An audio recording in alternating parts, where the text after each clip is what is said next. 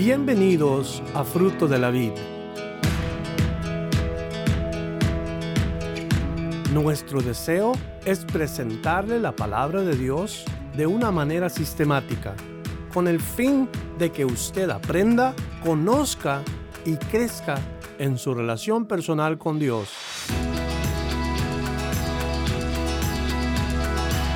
Esperamos que el mensaje de hoy bendiga su vida.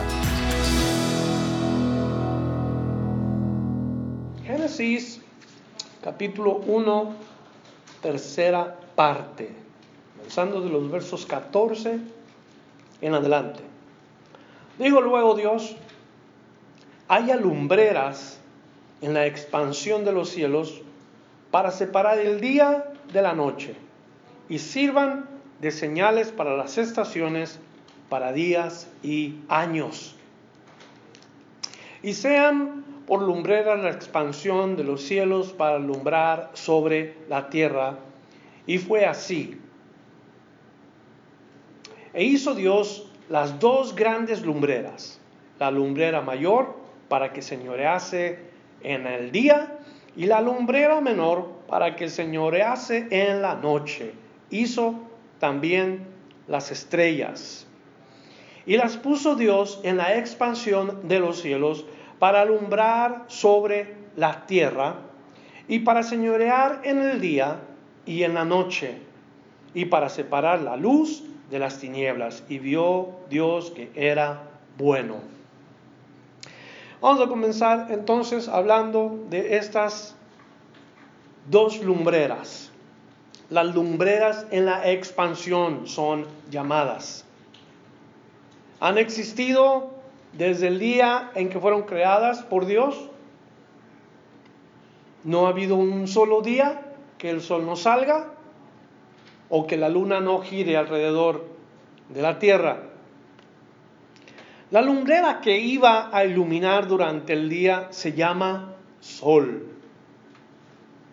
El sol, que si nos ponemos a pensar, está a distancia perfecta en el lugar en donde debe de estar para que pueda proveer a nuestro planeta Tierra del suficiente calor para no quemarlos y de la suficiente distancia para que no nos congelemos. Sí, hay días en los cuales se siente más fuerte el sol que otros. Eso que ni qué. Acabamos de experimentar hace unas dos semanas, tres semanas, calores exagerados aquí en la ciudad de Fontana y estoy seguro que en otros lugares también se ha sentido. Y, y ese es el sol que Dios creó en este día que leemos de los versos 14 al versículo 18. Ahora, vamos a pensar un poquito qué tamaño tendrá el sol. Les puedo traer información científica de estos uh, enormes cosas que creó Dios. Esa lumbrera que iba a iluminar durante el día está a una distancia aproximada de 93 millones de millas. Más o menos como 150 millones de kilómetros de nuestra Tierra. Está tan lejos que la luz del sol viajando a una velocidad de 186 mil millas, o sea, 300 mil kilómetros por segundo, toma para que llegue esa luz a nuestra Tierra 8 minutos. Es una distancia de verdad larga, podemos decir, pero ahí la puso Dios. El sol la lumbrera que iba a servir para diferenciar entre lo que es el día y lo que era la noche. Para la noche hizo otra lumbrera el Señor, que nos dice el versículo 14, que hizo lumbreras en la expansión. Y una iba a servir para separar el día de la noche y, servirían para las señales de las estaciones y para los días y los años. Y claro, eh, nosotros tenemos años de 365 días aproximadamente, eh, que es lo que marca un año. Tenemos los días que comienzan a de cierta hora a cierta hora, o sea, el, lo que viene siendo el equivalente a las 24 horas, y eso vendría siendo lo que marcaría el sol y la luna, que nuestro sistema solar así se iba a gobernar, así se iba a poder eh, trabajar de cierta manera con los hombres. La segunda lumbrera se llama luna. La distancia que separa la Tierra y la Luna ha sido uno de los temas más de más curiosidad, eh, han creado a lo largo de la historia eh, de la humanidad cierta curiosidad. Por ejemplo, el primero en calcular la distancia de la Tierra y la Luna fue el griego Aristarco de Samos, así se llamaba este hombre, Aristarco de Samos, por allá por el año 320, 250 antes de Cristo. Hace mucho tiempo. Hace más de 2000, casi 2040 años de eso. Y a partir de ese primer estudio han venido otros muchos intentando descifrar cuál es exactamente la distancia entre la Luna y la Tierra. Llegó a uno que se llamaba Hiparco de Nicea, que también tuvo sus sugerencias. Y, la verdad que todos pueden tener una, cantidad de la distancia de la Luna y la Tierra, así como la tienen del Sol y la Tierra. Y se maravilla la gente por esto se emocionan y, dicen, qué tremendo, qué, qué, cosas tan asombrosas. Y la gente se le va a su mente por quién sabe hacia dónde con estas cosas y se embabucan, ¿verdad? Y, y, ponen tanto énfasis en el sol y tanto énfasis en la luna que se les olvida de dónde vinieron. Se les olvida que aunque todo el mundo se maravilla, los científicos están cada día descubriendo nuevas cosas, se maravillan de estos dos gigantes, Dios los hizo. Una, el Sol es la estrella más cercana a nuestro planeta y le llamamos la más grande, pero no la más grande. Así es nuestro Dios, de magnífico y de sabio. Nos puso una estrella llamada Sol, una lumbrera, que es la más cercana a nuestro planeta Tierra, pero es una de millones de estrellas en el cielo. ¿Qué le parece? La grandeza de nuestro Dios. Inmenso nuestro Dios, no inmenso el sol, inmenso nuestro Dios. La gente está maravillada de que la luna rodea la tierra eh, y, y esa es la que marca los días y, está constantemente como un satélite natural alrededor de la Tierra. la gente se queda, wow, estas cosas son asombrosas, son fantásticas. Dios dice, estas yo las puse allí para que señoreen en el día una en la noche otra. De eso se tiene que maravillar el hombre. De que Dios puso estas dos lumbreras por la voluntad de Dios para que hicieran un trabajo, por la voluntad de Dios para que haya bendición. Es la realidad. Dios hizo estas dos lumbreras maravillosas con la intención de bendecir a los hombres. Dios hizo estas cosas para que el hombre sea bendecido por su mano.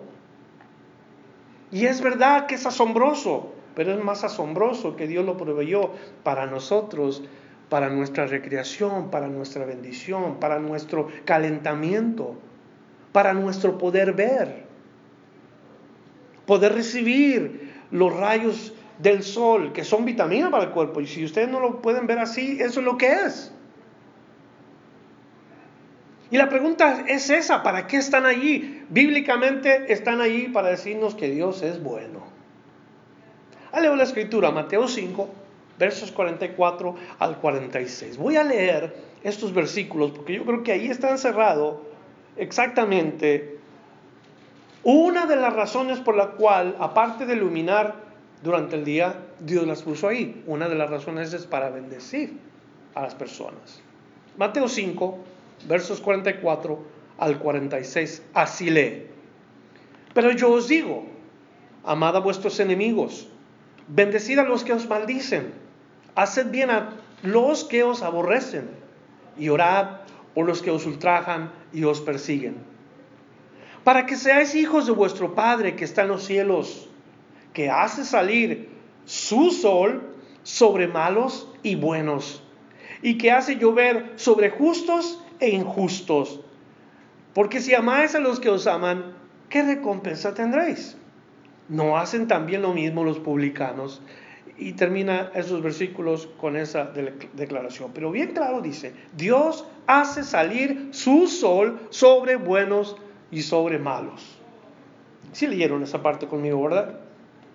Yo escucho a veces las noticias y cuando escucho al que está dando el, el reporte del clima, los meteorólogos o mentirólogos, como quieran llamarles, los meteorólogos están diciendo hoy será un día soleado y luego usan sus términos, el Padre Sol, la Madre Luna, y uno se queda así como, qué gente tan curiosa, que llamen al Sol de esta manera y llamen a la Luna así. Cuando Dios, el Padre, hace salir su sol sobre malos y sobre buenos. En esta porción, el sol es mencionado como una bendición que Dios da sobre las personas. No solo sobre las personas que hacen el bien, también sobre los que hacen el mal. Un día vamos a saber en su totalidad. ¿Por qué Dios hizo eso? ¿Por qué Dios no solamente hizo el sol para los buenos y que los malos se quemaran o se congelaran? Porque a nuestro parecer eso sería lo justo, humanamente hablando, pero Dios dice, no, mi sol bendecirá tanto a los justos como a los injustos, a los que hacen bien como a los que hacen mal. Y eso es hermoso, meditarlo. Por eso, cuando te levantes en la mañana y comiences a ver la salida del sol, dale gracias a Dios porque es una bendición para ti. Dale gracias a Dios que sale ese sol. Por otro lado, la luna. La luna se menciona, por ejemplo, en el Salmo 87, 89 y versículo 37. Pero ¿cómo se menciona la luna? ¿Qué tipo de eh, descripción se da de la luna en el Salmo 89 y el verso 37. En el Salmo 89, el verso 37, de la luna se dice que es algo firme, algo firme, como algo que está allí, que no se mueve. Y también se habla en el Salmo 89, versículo 37, que está la luna allí como un testigo fiel. Esas dos descripciones da, como algo firme y como testigo fiel. Hermanos, les pregunto yo, como cristianos, estas dos cosas, ¿no le gustaría a usted alcanzarlas todo el tiempo? Firmeza y ser un testigo para Dios.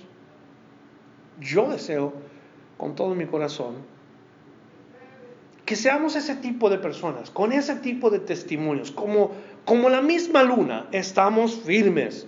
La Biblia nos dice en el libro de los Efesios o la carta que escribió Pablo a los Efesios que nosotros debemos estar firmes contra las acechanzas del diablo. Y luego en los siguientes versículos, creo que es el capítulo 6, por allá más o menos del, del 10 en adelante, cuando termina la instrucción de ponerse toda la armadura, dice, y habiendo terminado todo, estar firmes. Y la firmeza es una de las cosas que nosotros los cristianos debemos de buscar, ser firmes. Esto de ser firmes también nos habla a nosotros de ser fieles. Nosotros podemos permanecer fieles si hay firmeza en nuestra vida, aunque vengan las pruebas, aunque vengan las, luchas, aunque vengan los tropiezos, aunque venga todo lo que venga, vamos a ser fieles, vamos a permanecer firmes. Quiera Dios, con su ayuda. Así nos mantengamos para la gloria de Él. ¿De acuerdo, hermanos en Cristo? ¿Sí o no? Y, y decir, Señor, ayúdame, Ayúdame, el día es difícil, los días son malos, dice tu palabra, pero yo quiero permanecer firme, fiel a ti. ¿Qué acerca del testimonio? Así que estas dos lumbreras nos dicen bien claro, grandeza de Dios. Luna, firmeza. Ser testigos para Dios, fieles. Nos pueden servir cuando miramos al cielo, la que señorea durante el día, oh Dios es grande, poderoso es un Dios soberano y, bondadoso. Me ha bendecido con esa lumbrera. No nada más la puso para, para, wow, qué distancia y que estemos todos acelerados por lo que la ciencia nos diga. No, Dios la puso ahí para que nosotros nos demos cuenta de Él.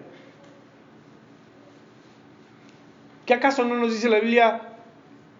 Mirad a las cosas de arriba o poner la mirada en las cosas de arriba. ¿Qué en las cosas de arriba?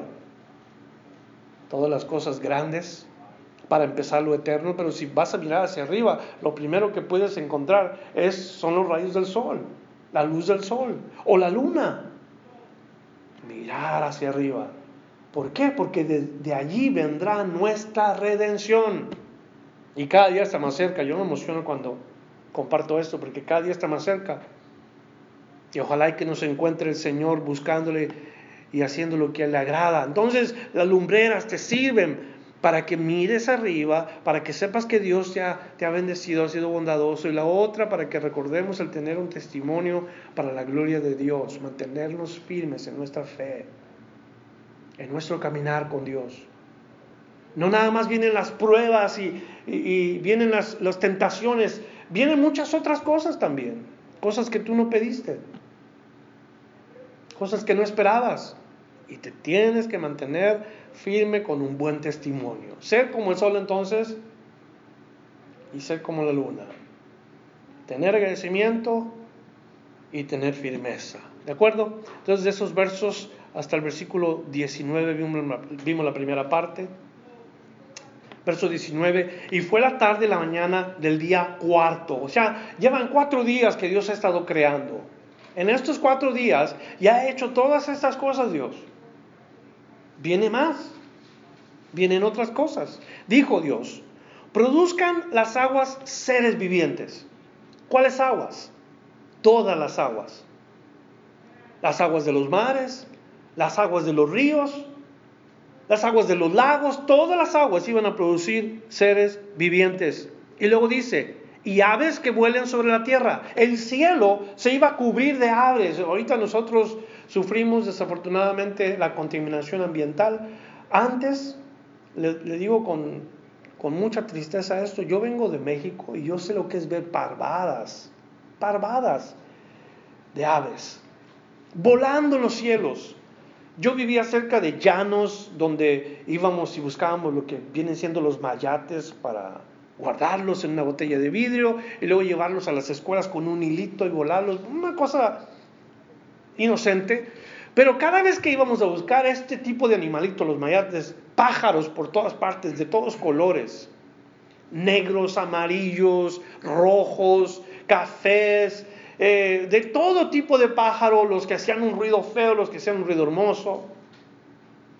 Ya al atardecer se veían las parvadas volando de un lado hacia otro, parecían enjambres de abejas. Y se llenaron los cielos, dice el Señor, cuando dijo, aves que vuelen sobre la tierra. Lleno el cielo de aves en toda la tierra, en ese cielo. En la expansión abierta de los cielos. Y creó Dios los grandes monstruos marinos y todo ser viviente que se mueve. Que las aguas produjeron según su género y toda ave alada según su especie y vio Dios que era bueno. Según su especie es una descripción de que unos no se podían unir con otros, por ejemplo las aves con los de la tierra, ni los del mar con los de la tierra, ni los del mar con los del cielo todo según su género y todo según su especie. Quiere decir, Dios es un Dios de variedad. Dios no es un Dios monótono. Dios no hizo solamente un tipo de cosa porque, porque no tenía imaginación. No. Dios hizo todo tipo de ser viviente, todo tipo de animales en el mar, en el cielo y en todas partes, Dios produjo vida con el puro aliento de su boca. Qué poder de nuestro Dios. Y nos dice qué tipo de animales hizo. No hizo, usted sabe, un, un, pequeño animal. No, nos dice la Biblia que hizo los monstruos marinos. ¿Qué te viene a la mente rápido cuando oyes monstruos marinos? ¿Qué piensas en cuanto escuchas monstruos marinos? Nosotros hemos oído de animales de tamaños enormes, tanto en la tierra como en el mar. Los últimos animales que nosotros, los humanos, conocimos o supimos de esto fue en la era prehistórica. Fue en el tiempo cuando los grandes mamuts, cuando todo esto se, se, se perdió. Cosas que nunca vieron nuestros ojos, pero que se conocen por todos los hallazgos que se han hecho.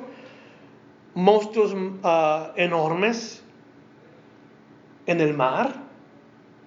Se nos habla de los dinosaurios, por ejemplo, los teropodos eran los dinosaurios que se alimentaban de carne nombres que nunca había yo puesto atención.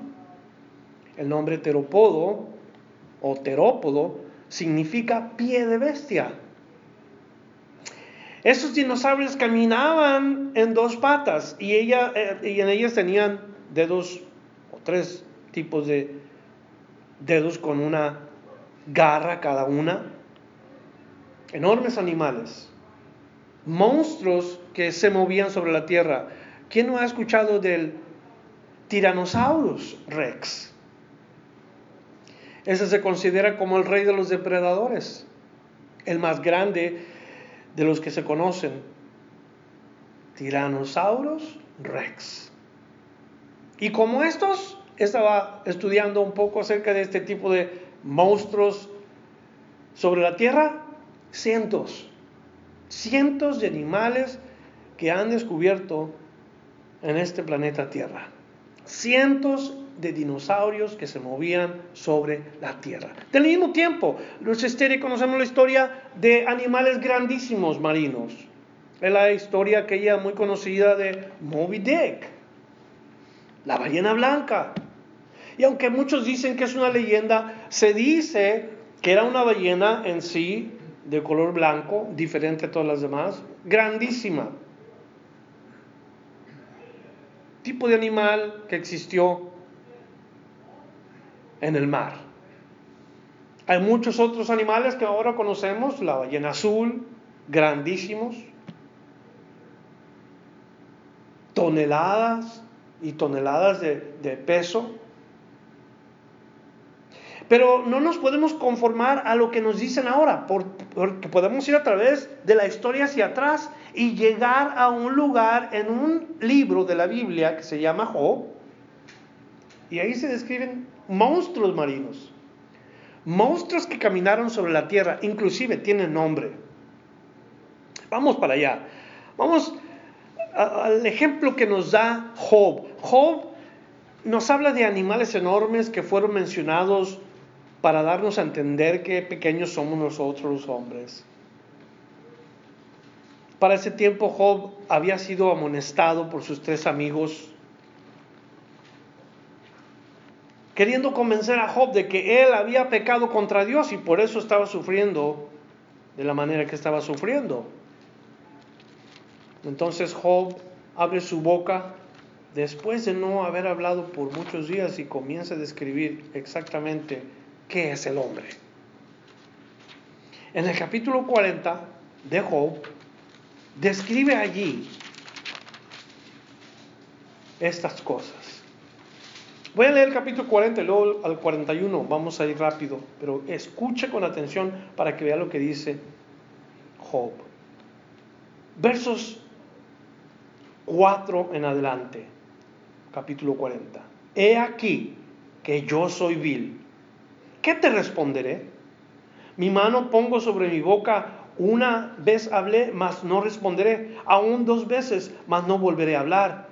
Respondió Jehová a Job desde el torbellino y dijo, ciñete ahora como varón tus lomos, yo te preguntaré y tú me responderás. Oye, qué hermosa conversación que uno puede tener con Dios, ¿verdad? Y uno está hablando con Dios y dice, yo te voy a preguntar y luego tú me respondes. ¿Qué te dice esto? Que Dios tiene sentido del humor. yo te voy a preguntar, le dice Dios a, Job, y luego dice, y luego tú me vas a responder a mí. ¿Qué le podemos responder a Dios? Siendo como somos. Por eso digo que tiene sentido del humor Dios. Entonces le dice, siente ahora como varón tus lomos, yo te preguntaré y tú me responderás. Fíjese lo que le pregunta. ¿Invalidarás tú también mi juicio? ¿Me condenarás a mí para justificarte tú? ¿Tenías tú un brazo como el de Dios? ¿Y truenas con voz como la suya? Adórnate ahora de majestad y de alteza y vístete de honra y de hermosura. Derrama el ardor de tu ira. Mira a todo altivo y abátelo. Mira a todo soberbio y humíllalo. Y quebranta a los impíos en su sitio. Encúbrelos a todos en polvo. Encierra sus, sus rostros en la oscuridad. Y yo también te confesaré que podrá salvarte tu diestra. Y luego dice el versículo 15, he aquí ahora, Behemoth, Behemoth, el cual hice como a ti. Dios está diciéndole a Job, ¿cómo me vas a responder si yo, yo soy así, así, así, así? Hasta el versículo 14. ¿Puedes hacer algo? Y estoy imaginándome yo a Job escuchando a Dios y, y Job todo así como, pues, ¿qué puedo decir? Dios me está diciendo a mí, si Él ha hecho todas esas cosas, ¿qué le puedo decir a Dios? ¿Qué le voy a contestar a Dios?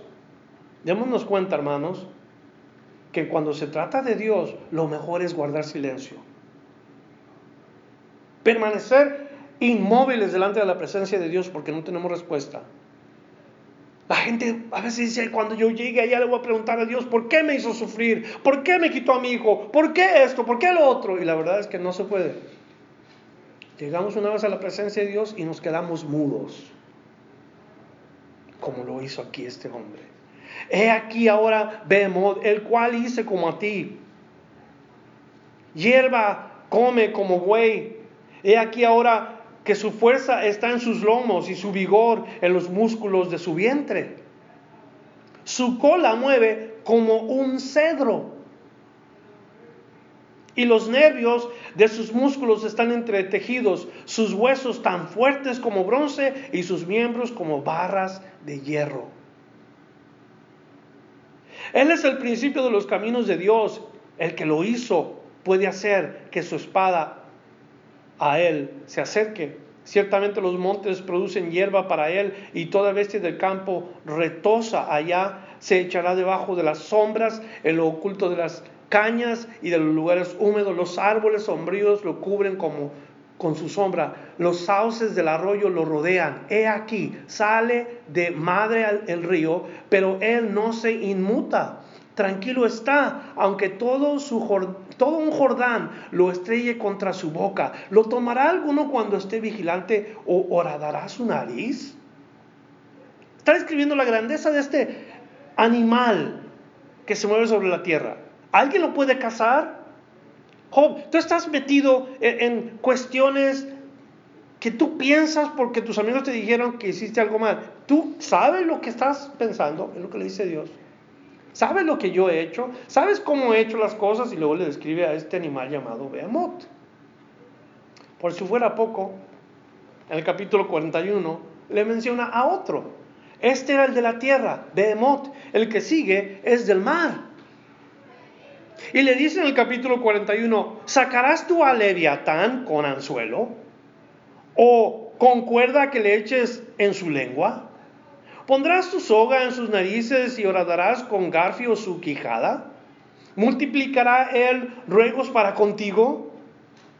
¿Te hablaría a lisonjas? ¿Hará pacto contigo para que lo tomes por siervo perpetuo? ¿Jugarás con él como con pájaro o lo atarás para tus niñas, harás o harán en él banquete los compañeros, le repartirán entre los mercaderes, cortarás tú con cuchillo su piel o con arpón su, de pescadores su cabeza. Pon tu mano sobre él, te acordarás de la batalla y nunca más volverás. Quiere decir, te acercas a este animal, te come. Nunca más vuelves. Y luego dice el versículo 9 aquí que la esperanza cerca de él será burlada porque aún su sola vista, a su sola vista se desmayarán. Imagínense ese animal, leviatán, animal marítimo, que no se puede cazar con anzuelo, no se puede cortar su piel con cuchillo, no puedes ponerle un garfio como si fuera un pez de 20 libras. Nadie hay tan osado que lo despierte. ¿Quién pues podrá estar delante de mí? Dice Jehová. La comparación. Si tú no puedes estar delante de este monstruo marino que yo hice, que es una cosa pequeña comparada en verdad a quien soy yo, dice, te podrás estar delante de mí, Job. ¿Quién me ha dado a mí primero para que yo restituya todo lo que hay debajo del cielo? Es mío. Entonces, aunque conozcamos cosas grandísimas en este mundo o en este universo o en donde sea, no hay nadie más grande que Dios, ni nada más importante que Dios. Y cuando se trate de la imaginación creativa de Dios, es tan extensa, tan vasta, que ni siquiera podemos comenzar a imaginarnos ni la mínima porción de esta mente tan gloriosa de Dios. Escúcheme, la mente de Dios. ¿Quién la conocerá? La mente de Dios. ¿Quién podrá instruirle al Señor? ¿Habrá un maestro donde Él va y aprende? Dios. Tan inmensa su imaginación, tan poderosa su creatividad. ¿Quieren oír algo hermoso, hermanos? ¿Que se van a ir contentos a casa hoy? ¿Quieren saber algo? Que Dios le dice a usted que ha creído en Cristo? Dele vuelta a 1 Corintios capítulo 2, versículo 16. Para que se vaya diciéndole, oh Señor, qué bueno eres. Gracias Señor, porque es para mí una bendición oír estas palabras. 1 Corintios capítulo 2, verso 16. Dice así, porque ¿quién conoció la mente del Señor? ¿Quién le instruirá? Escuche, mas nosotros tenemos la mente de Cristo. Mas nosotros tenemos la mente de Cristo. Si nosotros tenemos la mente de Cristo, ¿qué significa esto? Significa que podemos pensar de la manera en que Cristo pensó. Lo único que toma es pedirle a Dios, Señor, dame tu corazón, dame tus ojos, dame la compasión que tú tienes, Señor, ayúdame a actuar y a ser como tú eres. Entonces la mente de Cristo comienza a tomar lugar en nosotros por petición delante de Dios. Porque nuestro Padre se complace en dar este tipo de bendiciones. Y Dios dice, tú tienes la mente de Cristo. Quiere decir, pon las cosas en perspectiva como deben de ser. Las prioridades como deben de ser. Hacer las cosas ordenadas como Dios quiere de sus hijos. Los hombres cristianos deben de tener ambición de la vida. No debemos de ser conformistas. No podemos ser tampoco extremistas en esto, no podemos ser ávaros, que ya tenemos y queremos más porque eh, debemos de acumular más, eso se llama avaricia. Pero cuando tenemos ambición y queremos lograr metas y queremos lograr cosas grandes en nuestra vida, no para solamente tener, sino para el bien nuestro, bien de muchos que nos rodean, comenzando con los seres queridos y luego gente alrededor, Claro que tenemos que ser ambiciosos, claro que debemos esforzarnos, debemos de ser personas esforzadas. Cuando tenemos la mente de Cristo, no nos quedamos en paz. Estamos buscando a ver qué hacer, a ver cómo lograr, a ver qué conquistar, porque así son los que sirven al Señor. Así son los que piensan como el Señor. Ponemos las cosas en perspectiva, ponemos las cosas en prioridad, en orden, y luego nos movemos en fe, creyendo en Dios. Yo creo que es importante que meditemos que sí, Dios hizo los animales grandísimos, los monstruos marinos, y podemos describirlos en la Biblia, o podemos oír la ciencia que nos diga cómo se llaman, pero más que todo eso, que Dios nos haya dotado a nosotros con ese pensamiento que Él tuvo para poner las cosas en su lugar. Dios nunca quiso, nunca hubiera deseado que el hombre haya fallado desobedeciéndole a Él. Estoy seguro de eso. Y en su creación, en su crear al hombre, lo hace con la capacidad de escoger a dónde ir. Porque no iba a ser un títere que iba a ser gobernado por Dios, o no quiero que vayas por aquí, vente por acá. No, no. Y ahí va Dios a, a jalarle los hilos para que se vaya por donde. No, Dios nos dijo, escoge. Como ah, como yo soy, así vas a ser tú. Escoge. Yo te digo esto y te digo aquí, te digo allá, no hagas esto porque si haces esto vienen las consecuencias. Entonces Dios da toda esa instrucción para que el hombre pueda escoger. Y eso es lo que Dios quiere. Ten la mente de Cristo. Cuando uno tiene la mente de Cristo, uno puede escoger bien. Pero tienes que recordar, Señor, ayúdame. Dirige mis pasos. Dame el corazón de Cristo, dame los ojos de Cristo. Quiero alejarme de todas estas cosas que me estorban, de todas estas cosas que me jalan en contra de ti, que me, que me llevan hacia otra dirección. No quiero nada de eso. Yo quiero a Cristo. Yo quiero seguir a Cristo. Cuando haces esto, la mente de Dios, la mente de Cristo, te es otorgada. Y se piensa bien. Cálale.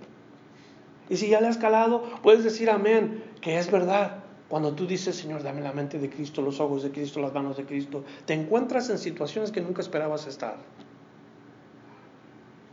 Dios nos ayude, ¿verdad? Verso 22 dice, y los, Dios los bendijo, en el versículo 22, diciendo, fructificad y multiplicaos y llenad las aguas en los mares y multiplíquense las aves en la tierra. Y fue la tarde y la mañana del quinto día. Para el quinto día viene lo que viene siendo una orden que reciben estas criaturas de multiplicarse. La primera vez que vemos aquí que Dios quiere que se multipliquen. Claro, no lo dijo en la cuestión de las plantas, pero también iba a haber multiplicación en la cuestión de las plantas. Para este entonces ya debía haber habido junglas enteras para los animales que venían.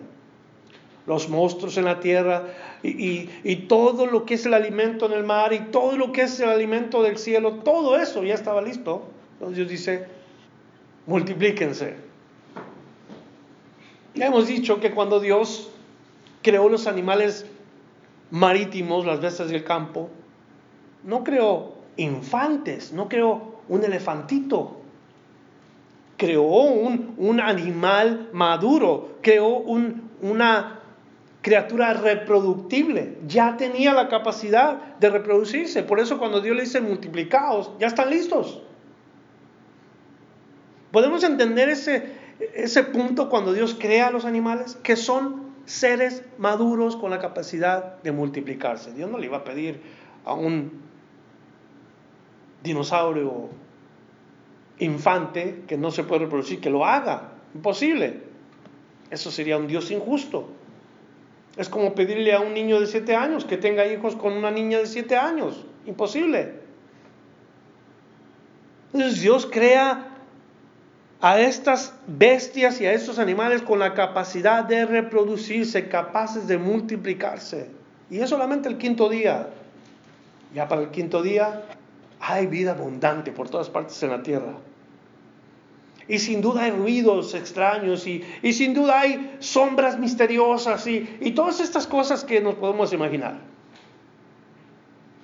Ese quinto día sirvió como descriptivo de la multiplicación. Dios pidió que se multiplicasen y si algo hace Dios en nuestras vidas es que Él quiere o Él pide multiplicación.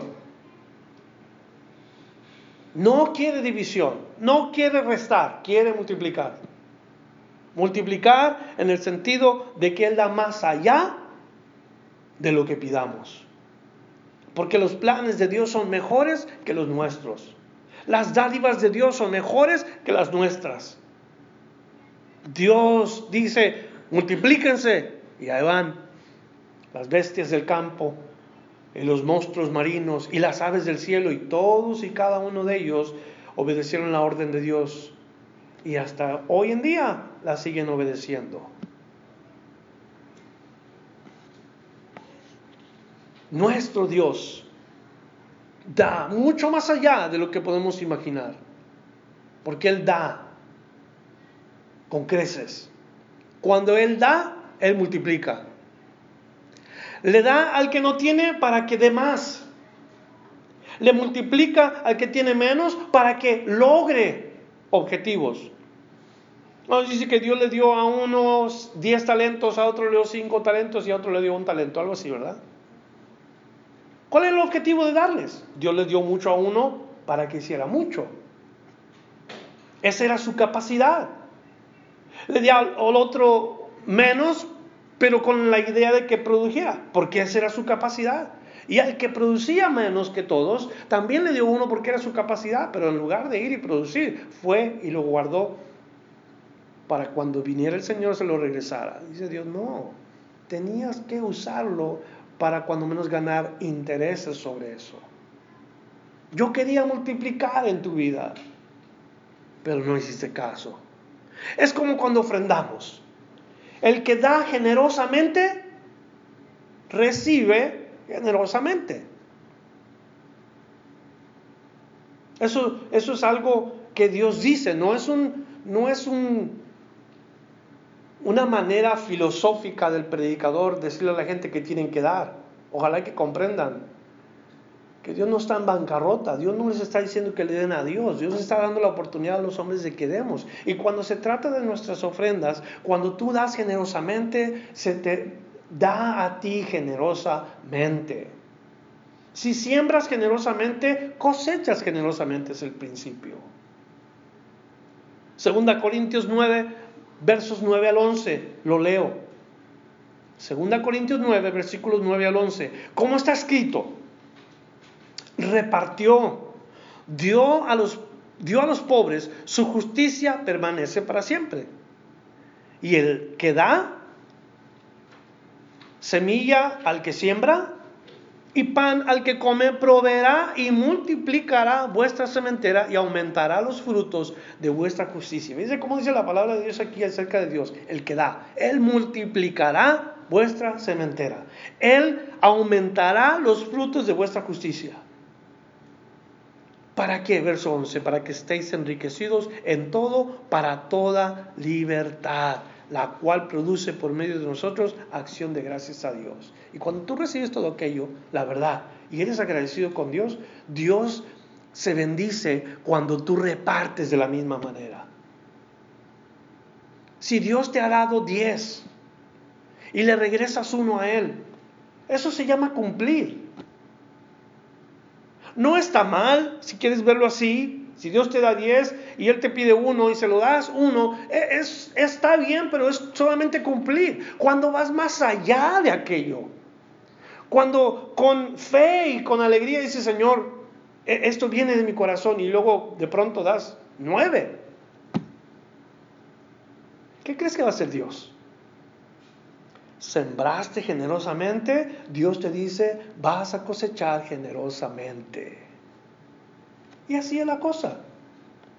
Dios le dice a estos animales, los crea primero, les dice, a ver, que haya monstruos marinos, que haya Ahora les dice a todos, ustedes tienen el potencial para multiplicarse, vayan, vayan y hagan babies.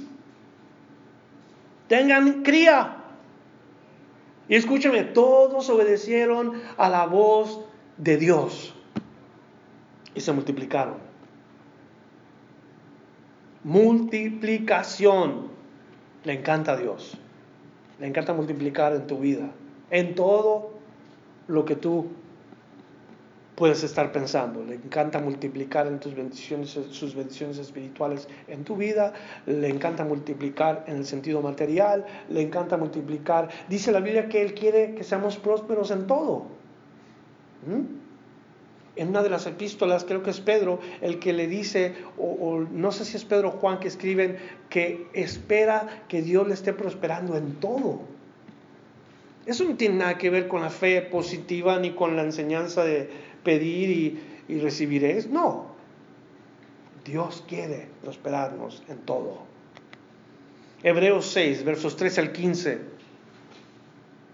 Porque cuando Dios hizo la promesa a Abraham, no pudiendo jurar por otro mayor, juró por sí mismo diciendo, de cierto te bendeciré con abundancia y te multiplicaré grandemente. Y habiendo esperado con paciencia, alcanzó la promesa. Quiere decir, habiendo esperado, esperado con fe, habiendo esperado que Dios cumpliera su palabra, porque creyó la palabra, y alcanzó la promesa. Pero ¿qué le promete Dios? Yo te voy a a, bendecir con abundancia, yo te voy a multiplicar grandemente. ¿Qué hizo Abraham? Nada, solamente cree la palabra. Importante, necesario. Regresamos al capítulo 1, versículo 24. Luego dijo Dios, produzca la tierra seres vivientes según su género, bestias y serpientes y animales de la tierra según su especie. Y fue así. E hizo Dios animales de la tierra según su género y ganado según su género, y todo animal que se arrastrara sobre la tierra según su especie. Y vio Dios que era bueno. Ahora ya tenemos sol, luna, estrellas, cielo, mar, ríos, ah, lugar seco. Ya tenemos hierbas del campo, ya tenemos monstruos marinos, ya tenemos vida en el mar, peces, aves en los cielos, ya hay animales que están por toda la tierra, ya hay ganado, ya tenemos aquí todo tipo de género de animales, o sea que ya está llena la tierra. Los animales, el reino animal está completo. Después de eso ya no crea el Señor animales, todo está terminado. Quinto día, ya no necesita ser animales. Es el reino animal que ha sido completado. El reino animal se divide en diferentes partes, pero las más importantes son el reino animal vertebrado y el reino animal invertebrado. Vertebrados son todos aquellos que tienen consistencia y estructura en hueso. Y los invertebrados son aquellos que no tienen hueso en ellos.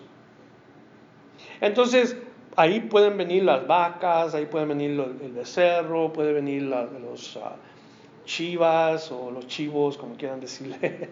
Pueden venir las ovejas, las lamas y todo tipo de ganado, todo lo que viene siendo animales de ganado, vertebrado, mamíferos. ¿Qué acerca de los animales invertebrados? ¿Cuál, mencióneme un animal invertebrado que usted conoce. ¿Tiburón es vertebrado? porque tiene tiene tipo como de esqueleto, o sea, lo que viene convertido como en vértebra. Invertebrado puede ser, por ejemplo, la lombriz. Insectos, todo tipo de insecto que no tiene vértebra. Mosca, mariposa, zancudo, mayates y todo esto. Invertebrados y vertebrados, el reino animal completo podemos mencionar cualquier tipo. Pero dentro de su especie comenzaron ellos a crecer y comenzaron a reproducirse y dentro de algunas especies hubo divisiones en las mismas especies. Dios no se quedó conforme con solamente hacer uno o dos de uno, sino de ahí vino cambios grandes en el sistema planetario, en el sistema de nuestra Tierra, lo que viene siendo la vida vegetal, la vida animal, la vida marítima, todo eso comenzó a evolucionar y comenzó a cambiar de una manera rápida. Y hasta ahora la vida animal y la vida vegetal y la vida marina continúan trayendo nuevas especies, hasta hoy, el día de hoy. todos los días descubren una nueva especie que salió en tal lugar y, tienen que investigar cómo es que se produjo. Entonces, depende del clima ah, ambiental, depende del agua, depende de los ácidos en el agua, depende de la temperatura del agua, todo eso es importante. Nuevas especies. Animales que no podían vivir en cierto lugar, ahora viven en un lugar con la capacidad de reproducirse en estos lugares que es imposible para muchos reproducirse. Exuberante. Toda está a la disposición de, de, algo que faltaba bien importante. Y en el versículo 26 nos dice, entonces dijo Dios, hagamos al hombre a nuestra imagen, conforme a nuestra semejanza, y señoríe en los peces del mar, en las aves de los cielos, en las bestias, en toda la tierra y en todo animal que se arrastra sobre la tierra. Entonces aparece lo que es el, el plan, se puede decir, maestro de Dios. El punto principal de Dios para que hiciera el trabajo de todo lo que había en la tierra, el hombre. Dios le bendijo tanto, hizo tantas cosas para él, le dio tanto y le dice, hey, ¿sabes qué? Aquí está todo esto que yo hice para ti. Qué suave. Por eso nos encanta ir a acampar, porque nos sentimos en casa, porque Dios lo hizo para nosotros, aunque nos cobren, ¿verdad? Pero es algo que Dios hizo para la recreación del hombre, lo natural el cielo, las estrellas, los ríos, todo bien hermoso. A mí me encanta salir. Cuando mis hijos eran pequeños conocimos todas las partes de los lagos que hay aquí en el sur de California, conocimos lugares de campamentos cerquita, lejos. Ellos supieron lo que era, lo que viene siendo el, ir a acampar y pasar noches fuera de casa.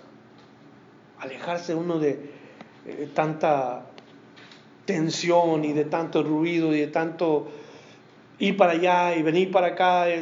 Ellos sabían que eso era hermoso. Y Dios dice, hagamos al hombre. Ahora, usted puede pensar en Dios hablando de esta manera. Mm, hagamos a Dios al hombre a nuestra imagen y a nuestra semejanza. Es como cuando tú estás trabajando en tu jardín y te estás hablando a ti solo. Y estás diciendo, mira qué bonita flor, ¿verdad? Estás diciendo cosas ahí solo y te respondes y te contestas, te regañas y... Dios está hablando consigo mismo, sin duda. Nuestro Dios dijo, hagamos, no dijo, voy a hacer. No estaba hablando con ángeles, no estaba hablando con los animales, estaba hablando con su persona. Hagamos al hombre a nuestra imagen. Estas dos palabras son en el sentido plural. No dice Dios, voy a hacer al hombre a mi imagen. No, hagamos al hombre a nuestra imagen. En el principio creó Dios. Amén.